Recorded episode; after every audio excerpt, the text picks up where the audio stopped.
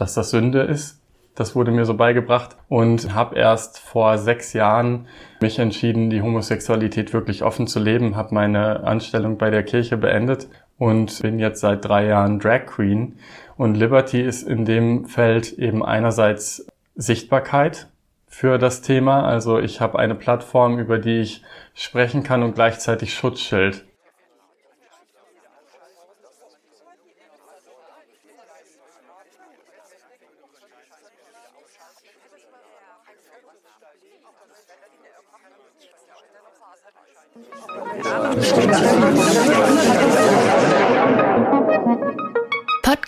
Podcast Burg Center for Literature.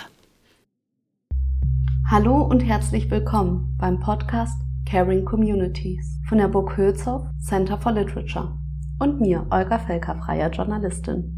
In der heutigen Folge bin ich bei House of Blank zu Gast, einem Drag-Kollektiv aus Münster. Zusammen mit Matthias Schink, aka Liberty Lestrange und Christian Harms, aka Fräulein V, spreche ich über ihren Weg zum Drag was die Kirche damit zu tun hat und darüber, was die beiden von dem Vorwurf halten, Drag würde misogyne Bilder reproduzieren und bestärken. Ich wünsche euch ganz viel Spaß bei der Folge. Ich bin Chris, ich bin 38 Jahre alt und äh, komme aus Münster und bin nebenberuflich Drag Queen. Und ich bin Matthias, bin 31 Jahre alt und auch aus Münster und nebenberuflich zufällig auch Drag Queen.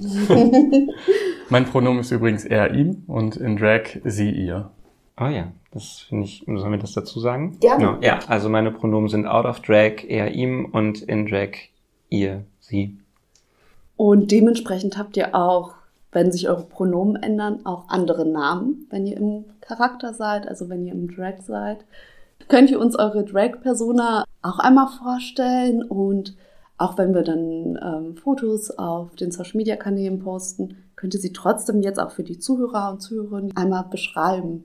Ja, ähm, in Drag bin ich Fräulein V. Fräulein V ist ein sexy Beast, das mit Reizen spielt, trotzdem aber immer eine kleine Portion Androgynität mitbringt und äh, sich vor allen Dingen viel an fetischen und Fetischklischees bedient in den Outfits auch. Genau. Ich finde es total cool, wie sich, als du deinen Charakter oder deine Charakterin eher beschrieben hast, auch deine Körpersprache total verändert hat. Ja, das, das, ist, das ist cool. eben, das gehört mit dazu. Also ich glaube, man, das passiert auch gar nicht unbedingt gewollt, nee, das sondern das, so das ist einfach wirklich so, dass wenn du die Person ansprichst, die dann auch antwortet.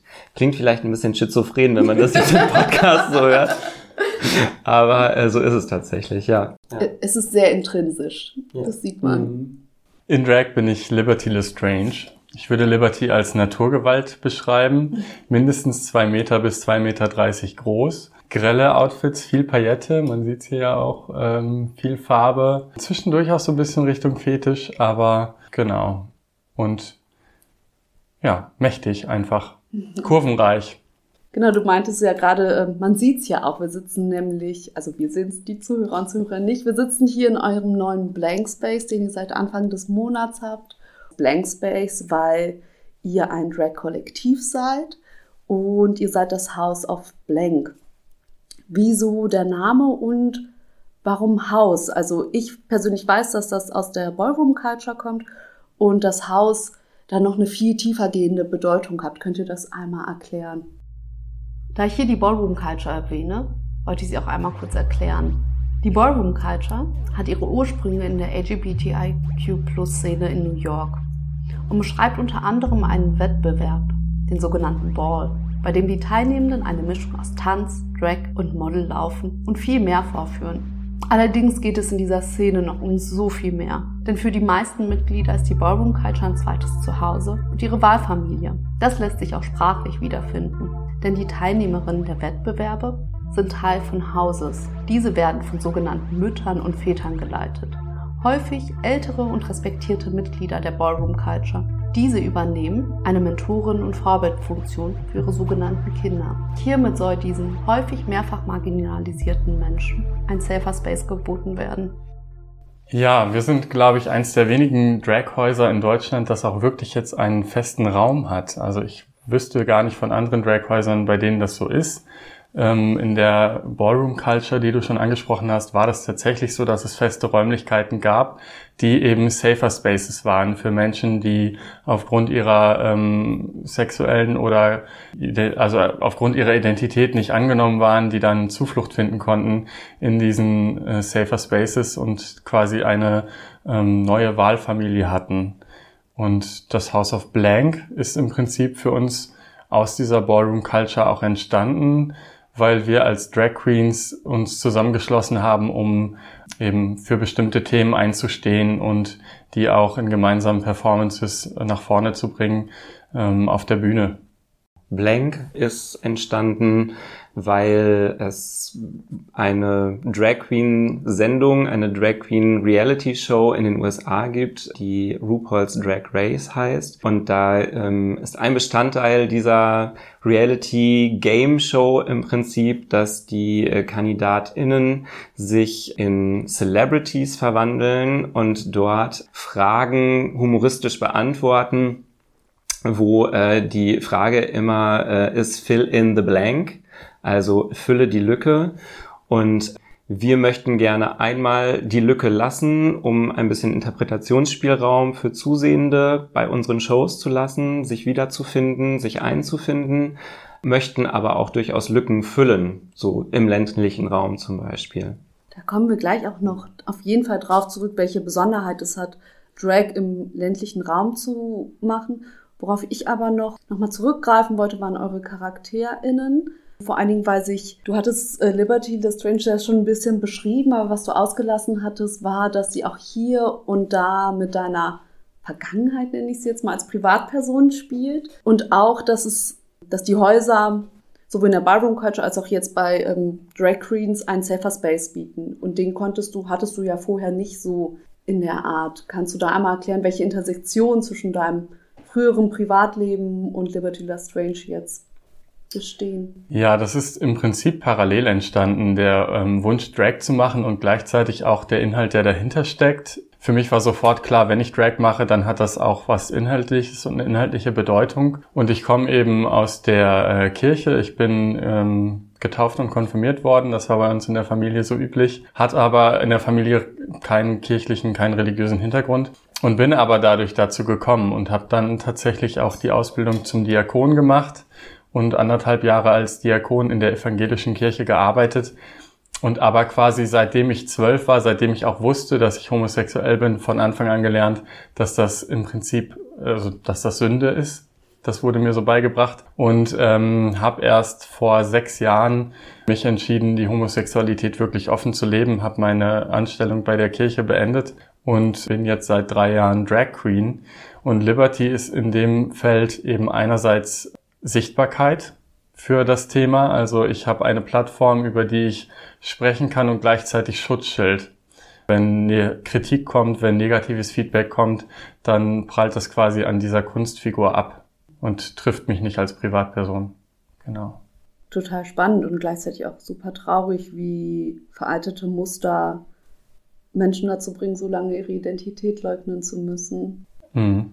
Und das passiert halt auch generell also ich denke nicht, dass du ein Einzelfall bist, ähm, dass vor allen Dingen hier im ländlichen Raum, hier im Münsterland, wo wir uns befinden, das ja nicht nur aus der Stadt Münster besteht, sondern auch dem ganzen ländlichen Raum drumherum, der vielleicht sogar noch wesentlich konservativer ist. Und du hast ja gerade schon deinen Weg beschrieben und wie lange es gedauert hat, dass du zu dir selbst finden konntest. Ich stelle mir das echt einfach krass vor, hier Drag sein zu können. Auch wenn das so eine studentische Stadt ist, kann ich mir vorstellen, dass es das ein oder andere Ressentiment gab. Mm, und deswegen will ich euch gerne einmal fragen, warum macht ihr hier Drag? Warum habt ihr nicht gesagt, also klar, es gibt immer persönliche Verflechtungen, aber warum habt ihr nicht gesagt, okay, das ist meine Leidenschaft, dafür ziehe ich weg? Warum macht ihr das explizit hier und was waren die Resonanzen? Ich habe das erste Mal Drag mehr oder weniger zufällig gemacht. In der Zusammenarbeit mit dem CSD Münster e.V. Die wollten gerne 2017 für den CSD einen möglichst diversen Chor aufstellen, der ähm, so Gay Anthems quasi auf einer Bühne singt. Dann hatte man mich gefragt, ob ich mir vorstellen könnte, das in Drag zu machen ich bin ursprünglich gelernter Friseur und Visagist und dann hieß es, ach komm, du kannst das doch bestimmt mit dem Schminken und so, das kriegst du hin. Und dann habe ich gesagt, ja komm, dann kaufe ich mir irgendwie ein Kleidchen und dann kriegen wir das schon hin, mache ich wohl. Und da habe ich es das erste Mal gemacht. Das war wirklich so eine kleine Schnapsidee. So. Wahrscheinlich und, auch noch rudimentär im Vergleich zu dem, wie es jetzt. Ja, das sah anders aus. Das sah deutlich anders aus, sagen wir mal so. Ja, tatsächlich habe ich es auch selber mit dem Schminken gar nicht so gut hingekriegt. Ich hatte dann ganz großes Glück, dass zufällig äh, ein äh, Visagist anwesend war, der mich dann noch geschminkt hat. Das war das erste Mal. Dann gab es eine kleine Pause und irgendwie hat mich das aber nicht losgelassen, weil ich an dem Abend auch noch in Drag rausgegangen bin, da sehr viel positives Feedback bekommen habe, sehr viel Spaß hatte, einfach auch gemerkt habe, dass ich viel gelöster mich bewegen konnte und irgendwie einfach etwas anders war. Und dann habe ich gedacht, nee, das möchte ich gerne mehr und das möchte ich gerne öfter machen. Und die nächsten zwei, drei Male bin ich dafür tatsächlich dann nach Köln oder nach Frankfurt gefahren guter Freund von mir äh, wohnt, wohnte in Frankfurt. Den habe ich dann besucht und in Köln im B ja, B&B übernachtet irgendwie und habe da dann in der Szene Drag gemacht mit anderen Drag Queens zusammen, die ich vorher kontaktiert hatte. Und dann habe ich irgendwann überlegt, das kann es aber ja nicht sein, dass ich jetzt jedes Mal 200, 300, 700 Kilometer irgendwo hinfahre um Drag zu machen, zumal da ja auch klar ist, das mache ich vielleicht einmal im halben Jahr, aber das kann ich nicht regelmäßig machen. Und dann habe ich mir für mich das Recht rausgenommen, hier in Münster eben als Drag Queen aufzutreten. So. Tatsächlich ist es so, dass es nicht so viele Optionen gibt wie in den Ballungsgebieten. Es gibt eine große Drag-Szene in Berlin natürlich. Es gibt eine große Drag-Szene schon alleine durch die Reeperbahn in Hamburg. Es gibt eine große Drag-Szene in Stuttgart und Frankfurt. Und es gibt natürlich auch in Köln eine riesengroße Drag-Szene. Hier in Münster ist es so, dass wir uns schon auch ganz aktiv anbieten müssen, um Auftritte ähm, zu bekommen aber jetzt inzwischen auch die ein oder andere Kooperation haben, wo wir einfach regelmäßig auch gebucht werden und immer bekannter werden auch. Ne? Wir machen das ja jetzt auch als Haus erst seit gut ein, anderthalb Jahren, vielleicht knapp zwei, aber noch nicht ganz. So langsam kommt der Stein ins Rollen. Ich äh, persönlich finde nicht, dass die Leute hier in Münster anders auf uns oder mich reagieren, wenn wir rausgehen, als sie das in den großen Ballungsgebieten tun. Es gibt jede Couleur von Menschen überall und immer. Die gibt es auf dem Land und die gibt es auch in der Großstadt. Von äh, frenetischem Applaus über Leute, die an der Busscheibe klopfen und ein Foto machen im Vorbeifahren, bis hin zu äh, angespuckt werden, kommt einem da auch einfach immer alles unter.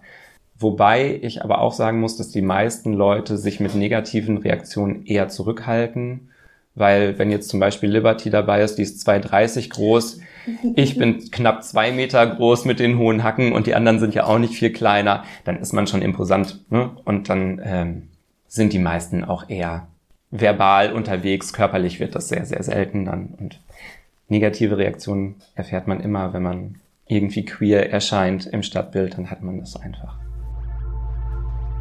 Gewalt gegenüber Menschen, die Teil der LGBTIQ-Plus-Community sind, ist leider alltäglich. Die Anzahl der polizeilich erfassten Straftaten gegen Menschen aus der LGBTIQ-Plus-Community steigen seit Jahren an, wie es die Statistiken und auch der Lesben- und Schwulenverband aufzeigen. Auf der Website des Verbands ist nachzulesen, laut der Antwort des Bundesinnenministeriums auf eine schriftliche Frage der Abgeordneten Ulle Schwaus, Bündnis 90 Die Grünen, wurden 2021 dem Unterthemenfeld sexuelle Orientierung insgesamt 870 Fälle zugeordnet, davon 164 Gewaltdelikte, dem Unterthemenfeld Geschlecht, sexuelle Identität 340 Fälle, davon 57 Gewalttaten. Aufgrund von Mehrfachnennungen können diese Zahlen nicht einfach addiert werden. So ergeben sich insgesamt 1051 Straftaten im Bereich der politisch motivierten Kriminalität, unter Themenfeld Geschlecht, sexuelle Identität und oder sexuelle Orientierung. Davon sind 190 Gewalttaten. Dabei ist ein Großteil der Straftaten im Dunkelfeld, wie die Ansprechperson der Berliner Polizei für queere Menschen Sebastian Stipp schätzt. Das liegt zum einen daran, dass die Polizei die Fälle nicht der richtigen Kategorie zuordnet, sondern zum Beispiel unter Allgemeinkriminalität laufen lässt. Zum anderen aber auch daran, dass sich viele Betroffene nicht zur Polizei trauen. Den Link zum Bericht des Schwulen- und Lesbenverband verlinken wir euch in den Show Notes. Für mich hat das tatsächlich noch mehr so diesen persönlichen Bezug, weshalb ich auch also natürlich kann ich nicht einfach wegziehen, weil ich einen Lebensgefährten habe, der hat ein Kind und wir sind schon irgendwie auch örtlich gebunden. Aber für mich ist es auch wichtig, weil eben mein Drag ganz besonders am Anfang äh, viel auch die Kirche und die Gemeinden, in denen ich ehrenamtlich und hauptamtlich gearbeitet habe, ähm, adressiert hat. Und ich auch schon perspektivisch noch plane, äh, in den Gemeinden in Drag aufzutauchen und zu provozieren, zu schockieren, aber auch eben Sichtbarkeit zu schaffen, weil gerade in den Gemeinden ähm, so entweder man verheimlicht, dass man homosexuell ist oder man verlässt die Gemeinde und in beiden Fällen haben die Menschen keinen Grund mehr, sich damit näher auseinanderzusetzen. Und ich glaube, oft ist es, wenn ein persönlicher Bezug da ist, nochmal was anderes und die Menschen setzen sich nochmal intensiver damit auseinander vielleicht. Und deshalb werde ich da wahrscheinlich auch nochmal auftauchen, vielleicht mit meinen Mädels an der Seite, die mich unterstützen. Vielleicht auch auf dem Kirchentag. Das wäre auch noch so eine Möglichkeit, dass wir da einen Stand haben und einfach dafür stehen, dass jeder Mensch so sein darf, wie er eben ist. Und deshalb bin ich eben noch hier, weil ich komme ursprünglich aus dem Osnabrücker Land. Da ähm, ist schon ganz viel passiert, so pressetechnisch, wo es auch ganz viel Feedback aus den äh, Gemeinden gab und von den Menschen, die mich da noch kennen. Positiv wie negativ. Viel Positives von jungen Menschen, die jetzt quasi die Generation nach mir im Prinzip, die ähm, auch in der Kirche groß geworden sind, aber eben nochmal wesentlich freier sind im Denken, als das früher bei mir noch war. Und ähm, negativ eben von denen, mit denen ich zusammengearbeitet habe. Insofern, dass ich habe zum Beispiel mal in einem Interview gesagt, dass ich in den Sohn des Pastors verliebt war und dass das auch ein Grund für mich war, mich so intensiv mit der Kirche auseinanderzusetzen. Das war natürlich total schlimm für die, weil es könnte ja jetzt jemand vermuten, dass der Sohn des Pastors auch schwul ist. Und wie hätte ich denn, ich hätte das doch vorher mit der Familie Familie absprechen müssen. Ja, genau. Und tatsächlich triggern mich solche Dinge immer noch, dass ich dann auch wirklich eine Zeit lang denke, Mist, die haben recht, warum habe ich das nicht vorher abgesprochen? Und äh, erst im Reflektieren danach dann so drauf kommen, nee, halt, Moment. Es ist ja auch total absurd, weil ich würde ja auch nicht jede Person ja. anschreiben, in die ich mit 12, 13 verliebt war und ja. fragen, ob ich die Geschichte mal erzählen darf. Ja, und das, das hat, ja also erstens geht es die Menschen nichts an, ob diese Person homosexuell ist oder nicht, solange die Person es nicht mit denen teilen möchte. Zweitens spielt es keine Rolle. Und drittens habe ich das ja nicht behauptet. Also es sind, ja. es ist einfach Quatsch, ja. ja Aber solches Feedback kommt dann auch, genau. Verrückt. Du meintest ja gerade, dass ihr dann vielleicht einen Stand habt oder so. Also wie sehen dann eure Interaktionen mit deiner ehemaligen Gemeinde aus? Taucht ihr dann unangekündigt im Charakter, in der Charakterin auf oder wie macht ihr das? Wir haben noch kein Konzept dafür. Mein also mein Gedanke damals, da? nein, mein okay. Gedanke, als bei den ersten Malen hatte ich immer so ein inneres Bild davon, wie ich in Drag in der Kirchenbank sitze und erstmal einfach nur da bin und den Gottesdienst mitfeiere und gucke, wie die Leute darauf reagieren. Also ähm, ja. Das könnte ich mir auch gut vorstellen. Ich, ähm, das ist äh, ganz witzig, das ist was, was Liberty und mich so ein bisschen verbindet. Ich komme aus einem sehr christlich geprägten Elternhaus. Meine Mutter ist Küsterin in der Kirche gewesen. Die Küsterin ist die Person. Das ist witzigerweise auch tatsächlich, ich weiß gar nicht, ob es doch, es gibt eine männliche Form der Küster. Genau, doch. Aber tatsächlich ist das meistens eine weibliche äh, Person, die äh, für die Herrichtung der Kirchenräumlichkeiten für den äh, Gottesdienst da ist. Also äh, Blumenschmuck aufstellt, Paramente aufhängt, Lieder anschlägt. Also ne, quasi wir singen heute Lied so und so im Gesangbuch und so weiter. Die Kehrarbeiterin der Kirche. Ja, die Hausfrau, äh, Hausfrau, äh, Putzfrau so ein bisschen. Meine Mutter hat immer gesagt, sie ist so die äh, die Mutti. Ja, ne? genau. So die ja. Mutti, so ein bisschen. Ja, ja der politisch korrekte, ich dachte, ich drücke es politisch korrekt ja. aus. Ja, ja. Die Care-Arbeiterin, also alles das zu machen, damit andere sich wohlfühlen. Ja, genau so ist es so ein bisschen. Meistens ist das auch ein ehrenamtlicher Beruf. Ja, natürlich. Ja. bei Care-Arbeit, mhm. wir schon dafür bezahlt, machen sie ja gerne. Genau. Und, Ironie. Ähm, ich würde das ja, ja, ja, ja, ja, ja, alles gut. Wobei sie hat, sie hat das wirklich gerne gemacht. Meine Mutter ist tatsächlich, die hat das hauptberuflich gemacht, die ist da auch äh, fest angestellt und mhm. bezahlt worden und so weiter und so fort. Also äh, das schon. Aber das ist eben auch was, was uns so ein Stückchen äh, verbindet. Ich kann viele Sachen, die äh, Liberty beziehungsweise die Matze erzählen, ähm, gut nachvollziehen, weil ich sie so oder ähnlich auch mal mitbekommen oder erlebt habe. Ähm, mich hat es nicht so geprägt und nicht so getriggert, weil ich da nicht so aktiv mitgearbeitet habe, sondern das ja quasi nur am Rande mitbekommen habe. Und das ist aber zum Beispiel was, was ich mir total gut vorstellen könnte, dass wir da irgendwann einfach mal hingehen und ganz ordentlich an einem Gottesdienst teilnehmen, einfach als äh, Teilnehmende und dann vielleicht vorher äh, oder hinterher noch mal kurz einen Schnack halten mit Personen, die das gerne möchten und dann einfach auch wieder verschwinden. So.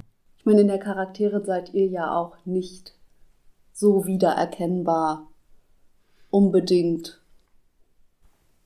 Wobei das für mich ähm, das ist ein Schutzschild, aber ich bin auf Social Media in beiden ah, okay. Formen erkennbar. Also das ist äh, nichts Geheimes. Okay, genau. nee, das meine ich auch nicht, aber dafür müssten die sich, müssten die das ja erstmal hm. recherchieren und wenn die vorher noch nichts mit eurer Charakterin zu tun gehabt hätten, dann hätten die euch jetzt vielleicht nicht unbedingt wiedererkannt. Also wenn sie dich nur als Matze kennen, dann sind die eher so, also würden sie jetzt nicht Liberty sofort. Ich habe schon dafür äh, gesorgt, dass sie mich erkennen würden. Okay, okay.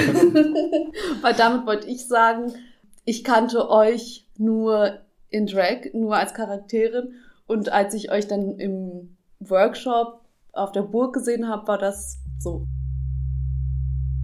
Der Workshop, von dem ich hier spreche, war der erste aus der Caring Communities Reihe, zu denen wir in der ersten Folge mehr erzählt haben. In dem ersten Workshop wurden verschiedene Menschen aus queeren Kontexten eingeladen, um gemeinsam über die Sensibilisierung zu LGBTIQ-Plus-Themen zu sprechen und ein nachhaltiges Netzwerk aufzubauen. Du hattest das ja schon ein bisschen vorhin erklärt, äh, Chris, wie du zum Drag gekommen bist.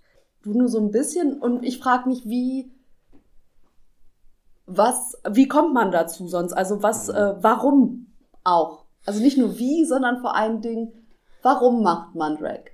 Bei mir war es eben diese ähm, RuPaul's Drag Race, die Serie, äh, die dann auf Netflix rauskam erstmals und dann habe ich das eben da gesehen und fand es faszinierend, weil halt auch wirklich ähm, man da die Freiheit hat, so zu sein, wie man sein will, sich so zu geben und zu gestalten, ja eben in, in eine Rolle zu schlüpfen, die einem ganz viel ermöglicht und die einem ganz viele Freiheiten bietet das war so das Faszinierende, was mich daran gecatcht hat. Und dann ist natürlich nochmal der Weg von dem Gedanken zu der Umsetzung ein ganz schwieriger. Gerade wenn man aus einer Stadt kommt, wo das nicht so präsent ist. Also selbst wenn man irgendwie Drag Münster googelt, dann taucht da nicht viel auf. Jedenfalls vor drei Jahren, als ich angefangen habe. Und so Hilfestellungen zu finden, ist dann natürlich schwierig. Ähm, und man fängt dann irgendwie an, Leute anzuschreiben, die mal irgendwann irgendwie in Münster präsent waren ähm, und da die ersten Tipps zu bekommen und probiert sich aus und reflektiert und macht wieder und wieder und wieder und irgendwie monatelang das gleiche Make-up, bis das so ist, wie man sich das vorstellt. Und ähm, Chris zum Beispiel habe ich kennengelernt, als ich das erste Mal in Drag raus war an Karneval. Da war ich ähm, dann auf einer Party und Chris war als Chris auch auf dieser Party und hat mich aber dann direkt angesprochen und äh, gesagt, dass er auch Drag macht. Und ähm, dann habe ich direkt gesagt, ja, das ist ja super, dann bist du jetzt meine Drag-Mutter. Und Chris hat gesagt, auf gar keinen Fall. Tada! Here we are. Und Here we dann doch geworden. Und ich glaube, es ist eine ganz große Chance eben an dieser Stelle, dass wir jetzt das House of Blank hier in Münster haben und auch wir haben einen Drag-Workshop bisher schon gegeben. Wir haben auch vor, es weiterhin zu machen. Der Blank Space hier kann auch Anlaufstelle sein für Menschen, die das interessiert, kann auch Safer Space sein.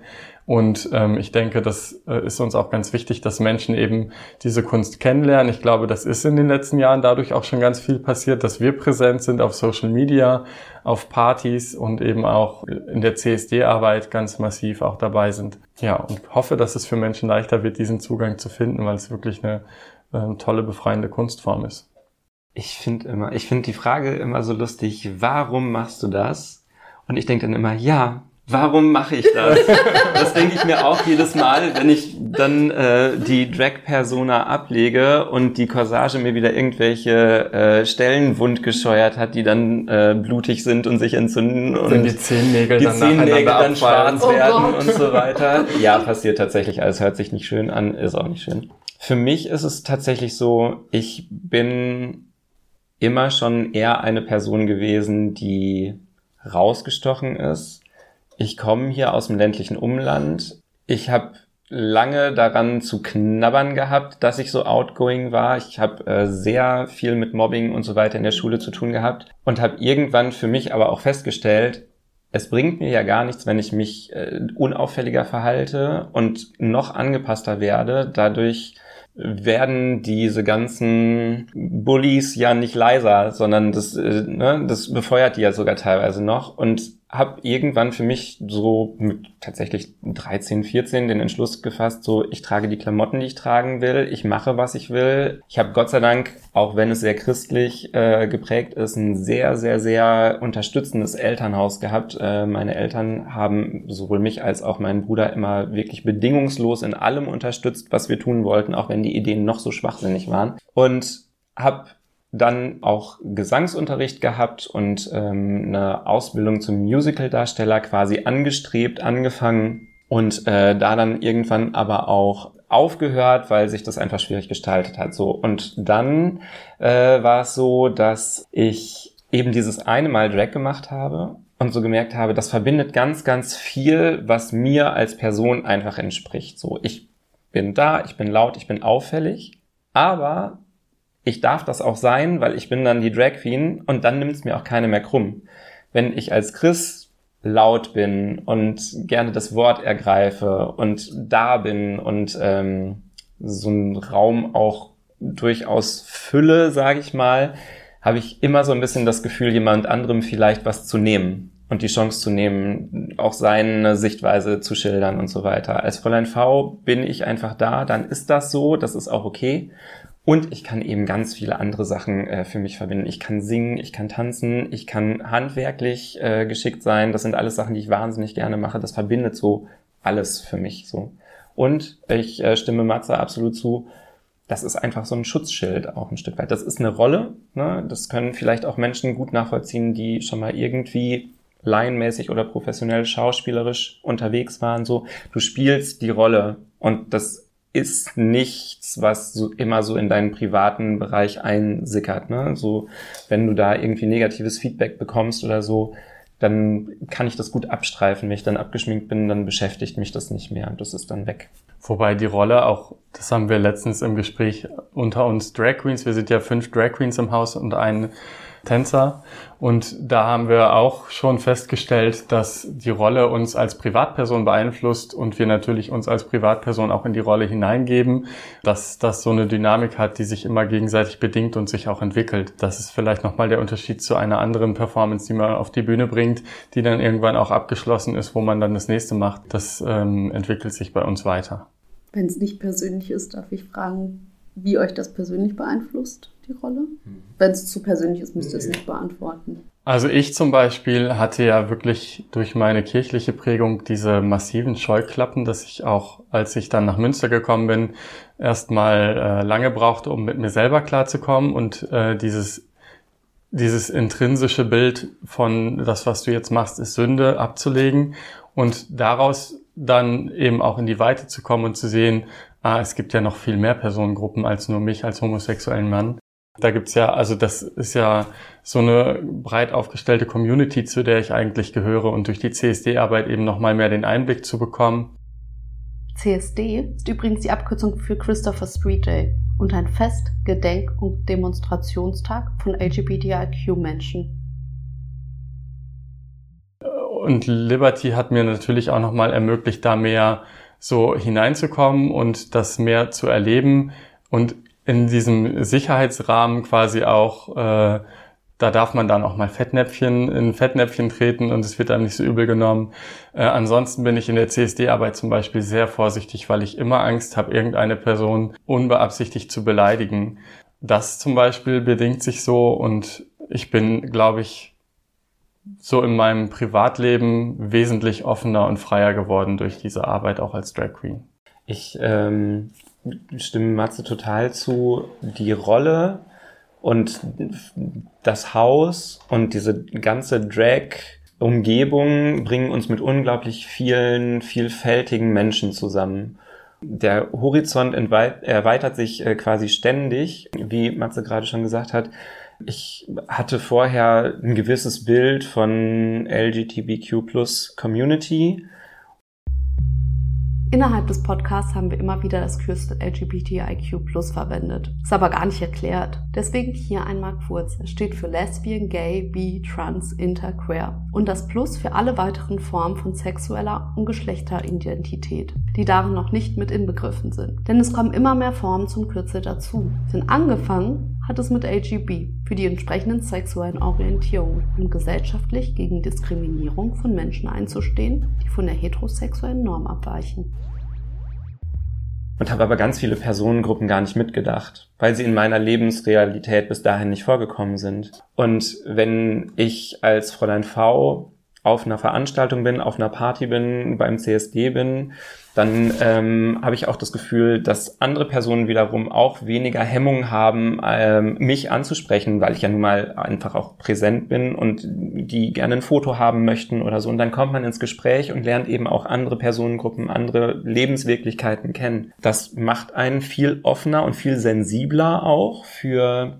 ja, Ressentiments, die andere Personengruppen erfahren im Alltag auch. Und ich muss sagen, so vor allen Dingen nicht unbedingt durch Fräulein V und das Drag sein, sondern vor allen Dingen durch die Freundschaften und diese enge Verbindung, die wir so im Haus haben, bin ich für mich etwas freier geworden im Privaten, was das Ausleben meiner vielleicht etwas feminineren Seiten angeht. Ich gehe jetzt durchaus auch mal mit ein bisschen Lidschatten auf die Straße, trage definitiv auch nochmal Kleidung, die nicht so angepasst ist oder trage Nagellack. Das hätte ich jetzt vor zwei Jahren vielleicht auch noch nicht so häufig gemacht, wie ich das jetzt mache. Ihr hattet das zwischendurch immer wieder ein bisschen angedeutet, aber das haben wir noch gar nicht so ausführlich besprochen.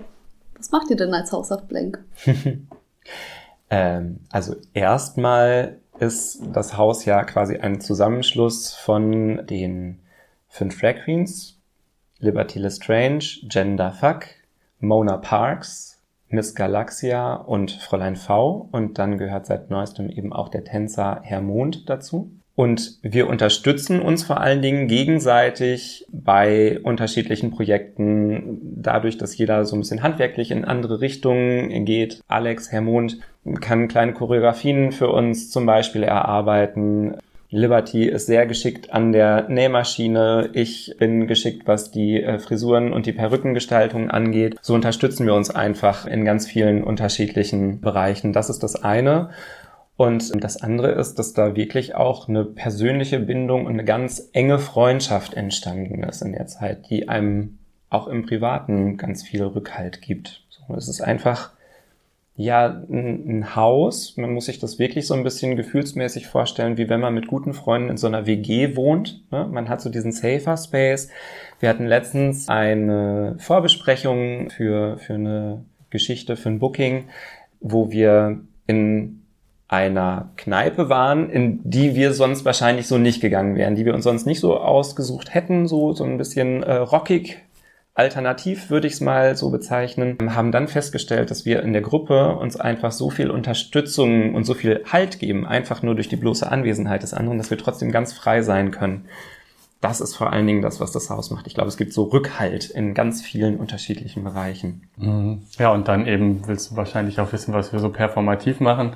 Ähm, das sind natürlich zum einen dann ähm, Bühnenshows, die wir auf die Beine stellen, entweder weil wir dafür explizit gebucht werden. Das können Veranstaltungen auf CSDs sein. Wir haben Benefizkonzerte mitgestaltet. Wir haben in den CSD Pride Weeks den Drag Workshop angeboten und wollen das auch gerne regelmäßig machen. Wir haben unsere eigene äh, erste große Show Show in Zusammenarbeit mit dem Center for Literature machen dürfen, leider nur digital, aber es war echt eine tolle Erfahrung, die ähm, das Ergebnis auch einfach hat uns umgehauen, ähm, wo wir wirklich von Anfang bis Ende eine, naja, 90 Minuten Show in etwa so auf die Beine gestellt haben. Wir sind manchmal in Restaurants, in Kneipen, in Bars gebucht auf äh, queeren Partys, auf Hochzeiten waren wir schon gebucht. Wir machen gerne auch Empfang bei Hochzeiten und Partys. Also ganz unterschiedlich. Ähm, das nächste, was ansteht, ist wieder eine Zusammenarbeit mit dem Center for Literature. Das ist nochmal inhaltlicher als das, was wir bisher gemacht haben. Da gestalten wir einen Workshop zum Thema den öffentlichen Raum queeren. Das ist für uns auch nochmal was ganz Neues und Spannendes und eigentlich sind wir da wirklich offen und dadurch, dass wir eben so eine Gruppe aus, bestehend aus verschiedenen Menschen sind, können wir halt auch immer sagen, hier ist die Anfrage, wer kann sich vorstellen, sich auf welche Weise da einzubringen und daraus entstehen eigentlich dann immer unsere Projekte. Ich finde, was so bei diesen ganzen Veranstaltungen, die wir mitgestalten oder gestalten dürfen, uns immer ganz wichtig ist, ist einfach, dass wir nahbar sind um einfach auch wieder Brücken zu bauen und Vorurteile abzubauen. Wir sind da immer sehr, sehr offen, gerade wenn wir auf Partys, in Kneipen, in Bars unterwegs sind, äh, wenn Fragen gestellt werden, solange die einigermaßen im Rahmen des äh, Sittlichen sind, äh, beantworten wir die immer sehr gerne. Wir dürfen auch äh, unter der Gürtellinie sein, weil oft ist ja die Frage auch, wie macht ihr das mit dem Tucking? Wo ist also, der Penis? Wo ist der Penis? Woher kommen die Brüste? Darf ich die mal anfassen? Ähm, das ist natürlich immer so ein bisschen so, Moment mal, also es ist unter der Gürtellinie, aber es betrifft ja eher die Kunst der Gestaltung. So. Ja. Mhm. Und wir versuchen einfach lehrreich zu sein, aber dabei nicht hochmütig, besserwisserisch, besserwisserisch, nicht zu sehr von oben herab, mhm. sondern wirklich auf einer Ebene und einfach auch ein niederschwelliges Angebot zu schaffen. Ja. Ne? Denn wenn ich in einer westfälischen Kneipe im Tecklenburger Land auftrete und da ein äh, Drei-Gänge-Menü performativ begleite und den Pausenclown mime und ich da vielleicht auch junge Männer, die quasi vor, quasi vor toxischer Maskulinität triefen, an der Bar sitzen habe und äh, die gerade noch ihr Herrengedeck kippen. Und die dann aber feststellen, Moment mal, die große bunte Frau, die ist aber total nett und total witzig und vor der muss ich gar keine Angst haben, dann lernen die hoffentlich an dem Abend, während sie ihr Bier trinken, ohne dass sie es merken, vielleicht sind ja diese großen bunten Menschen oder auch die kleinen bunten Menschen oder auch die gar nicht so bunten Menschen alle nicht so schlimm, wie ich immer gedacht habe. Oder so anders als Oder so anders. Was ich mir dabei aber auch gedacht habe, weil du auch diese Menschen, die vor toxischer Männlichkeit gerade nur so triefen, erwähnt hattest und weil du auch eure Show äh, für das CFL erwähnt hattest. Ich hatte sie mir für die Recherche natürlich auch angucken. Sie ist fabelhaft. Ich, ich fand es super, ein super Entertainment, vor allem für ein digitales. Ich war total geflasht, was ihr da auf die Beine gestellt habt. Dankeschön. Also es war wirklich schön. Das freut uns. Gleichzeitig habe ich mir aber auch als Frau gedacht, wenn ich das jetzt nicht als Kunstform sehe und ich möchte euch damit nicht euch den Vorwurf machen, sondern dass sie als Einladung für eben diese Männer, Menschen, die ein anderes Geschlechterbild haben, ein normatives Geschlechterbild vielleicht haben, stelle ich mir die Frage, ob das nicht misogyne Bilder von Frauen befürworten kann oder weil ihr halt so hypersexualisiert auftretet. Und für mich als Frau war das manchmal ein bisschen schwierig auch wenn ich die Show aus einer künstlerischen Perspektive wahnsinnig toll fand. Also ich glaube, wir sind uns dessen schon bewusst und das ist äh, definitiv kontrovers. Ich versuche den Menschen immer zu erklären und auch eben auf diesen Veranstaltungen, auf denen wir uns bewegen, zu erklären, Erstens, das ist eine Rolle. Ich mache das dann auch immer an dem fest, was ich gerade trage. Ich hatte eingangs schon mal gesagt, meine Outfits sind sehr fetischlastig. Das ist sehr viel Lack, das ist sehr viel Leder, das ist sehr eng, das sind dicke Halsbänder und so weiter. Und sag dann immer sowas wie, Schätzchen, hast du jemals eine Frau so über die Straße laufen sehen? So, das ist ja schon mal das Erste. Ne?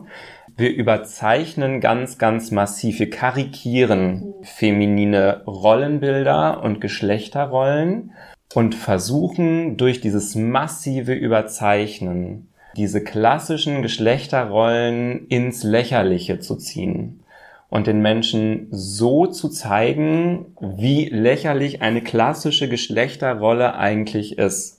Ich kann total gut verstehen, dass es Menschen gibt, die denken, dass man dadurch zum Beispiel sexualisierte Gewalt gegen Frauen befeuert, weil man einfach ein Rollenbild und ein Klischee bedient, das eine eine Cis-Frau zum Beispiel nicht erfüllen kann oder will, was auch äh, völlig in Ordnung ist. Wie gesagt, wir versuchen immer den Menschen beizubringen, pass mal auf, das hat mit einer klassischen Rollenverteilung und einem Bild, wie ich eine Frau auch sehe, so nichts zu tun. Ne, es ist wirklich Karikatur, Kunst, ja. Was ich auch nochmal aufgreifen wollte, weil du es auch gesagt hast und auch äh, nochmal die Brücke zu sexualisierter Gewalt gegenüber Frauen aufzeigt, ist, dass die Menschen halt auch direkt fragen, darf ich deine Brüste anfassen? Mhm. Und das für mich auch den Brückenschlag zur Gewalt gegenüber Frauen aufzeigt. Also dieses, das sagt nichts über euch aus, sondern mhm. vielmehr über die Menschen, die das fragen. Aber genau da kommen, glaube ich, auch meine Sorgen her. Das kann, also wie gesagt, das kann ich total gut nachvollziehen.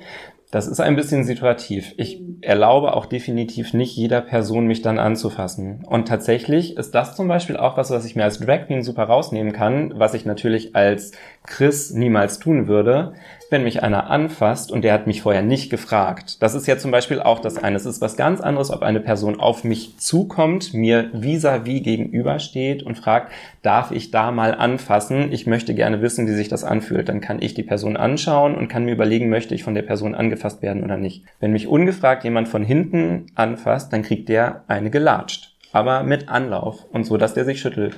Und meistens gucken die dann ganz groß und dann sage ich, so, du fasst nie wieder irgendjemanden an, ohne vorher gefragt zu haben. Und das hast du für heute gelernt. So.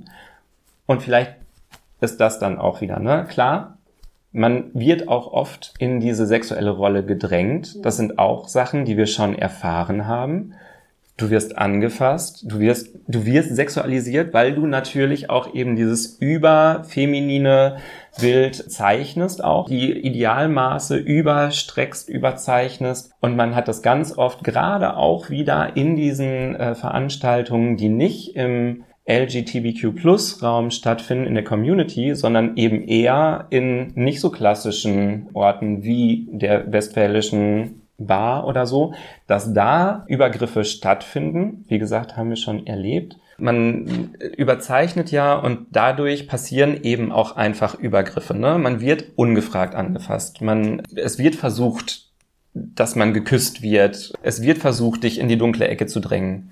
Und das ist aber wieder was, wo ich ganz gut nachvollziehen kann, wie es ähm, femininen gelesenen Personen einfach gehen kann ich habe das alles schon erlebt. Alles, was mir Cis-Frauen oder feminin gelesene Personen erzählen, habe ich selber auch schon erlebt und kann mich da gut reinversetzen. Und das ist eben was, was ich dann auch ganz oft sage. Ich würde jedem Mann empfehlen, mal einmal in Drag rauszugehen und zu schauen, wie andere Männer einen anschauen. Alleine dieses Anschauen und dann kriegt man ein ganz gutes Gespür dafür und dann wird man auch wieder sensibel dafür. Ne? Deswegen glaube ich, ja, es gibt diese Vorurteile. Ich kann das ein Stück weit nachvollziehen. Ich denke aber, wenn die Personen, die ähm, diese Befürchtung haben, sich mit Drag Queens auseinandersetzen, mit der Kunstform auch auseinandersetzen, wo das herkommt, dann kann man vielleicht so ein Stück weit auch wieder diese Befürchtung revidieren und positiv belegen. Ja, ja ich stimme dem ähm, total zu.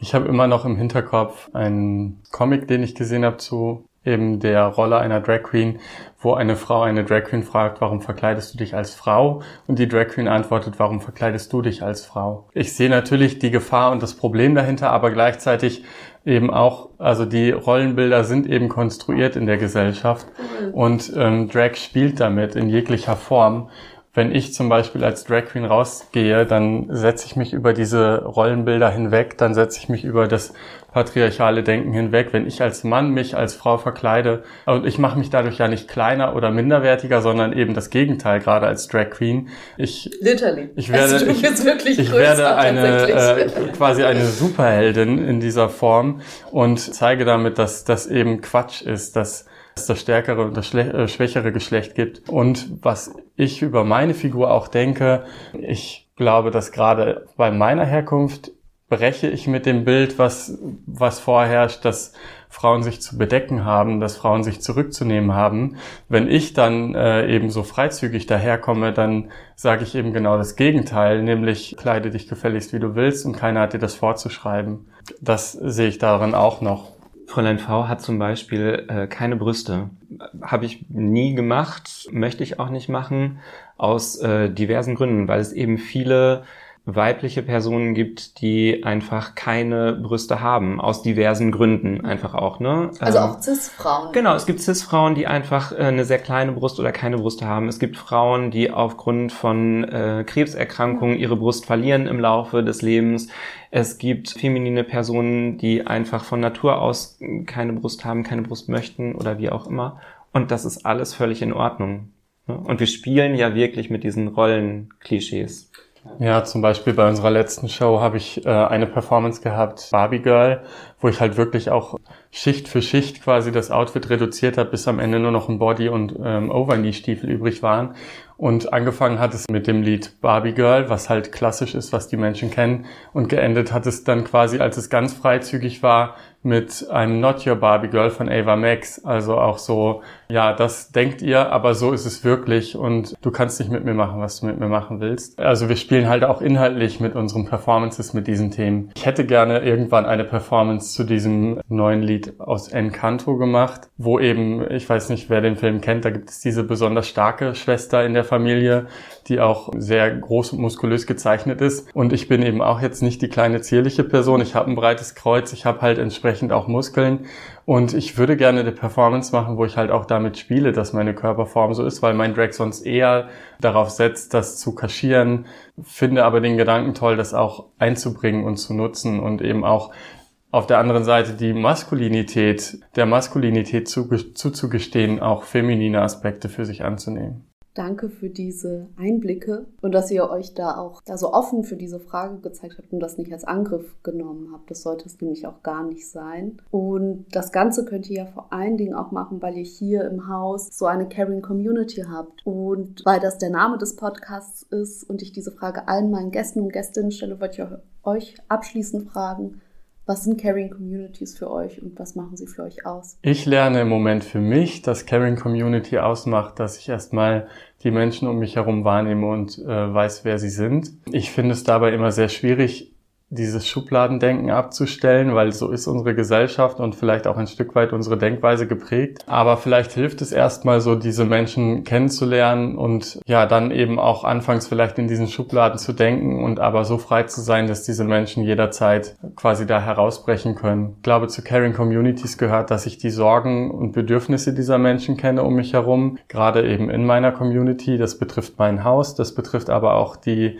queere Community hier in Münster und auch dann eben in letzter Konsequenz die Gesellschaft, die da drum herum steht und in der wir auch versuchen sichtbar zu sein. Und ich glaube, das ist so der erste Schritt. Wissen, was für Anliegen gibt es, ich könnte mich natürlich auch schnell zufrieden geben damit, dass meine Anliegen als homosexueller Cis-Mann schon relativ gut bedient sind. Aber das wäre natürlich alles andere als caring für mich, sondern ich bin Teil dieser Community und erst wenn die letzte Person in dieser Community auch sagt, so wie es jetzt ist, ist es gut für mich, dann ist es für mich caring.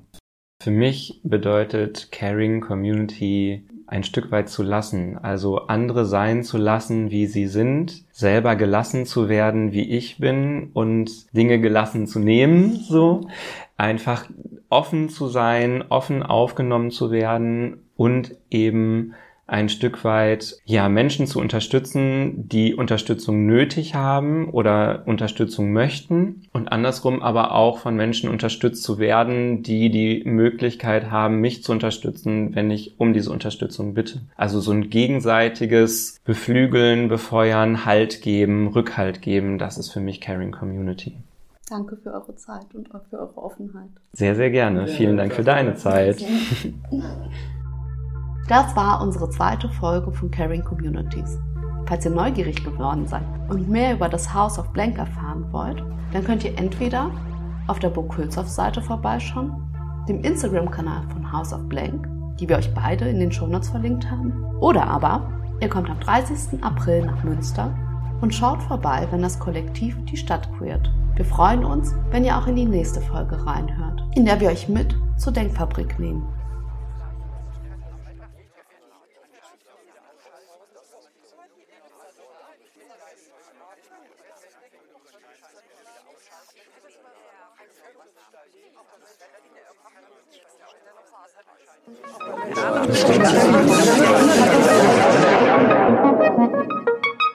Podcast Burkhülshoff Center for Literature.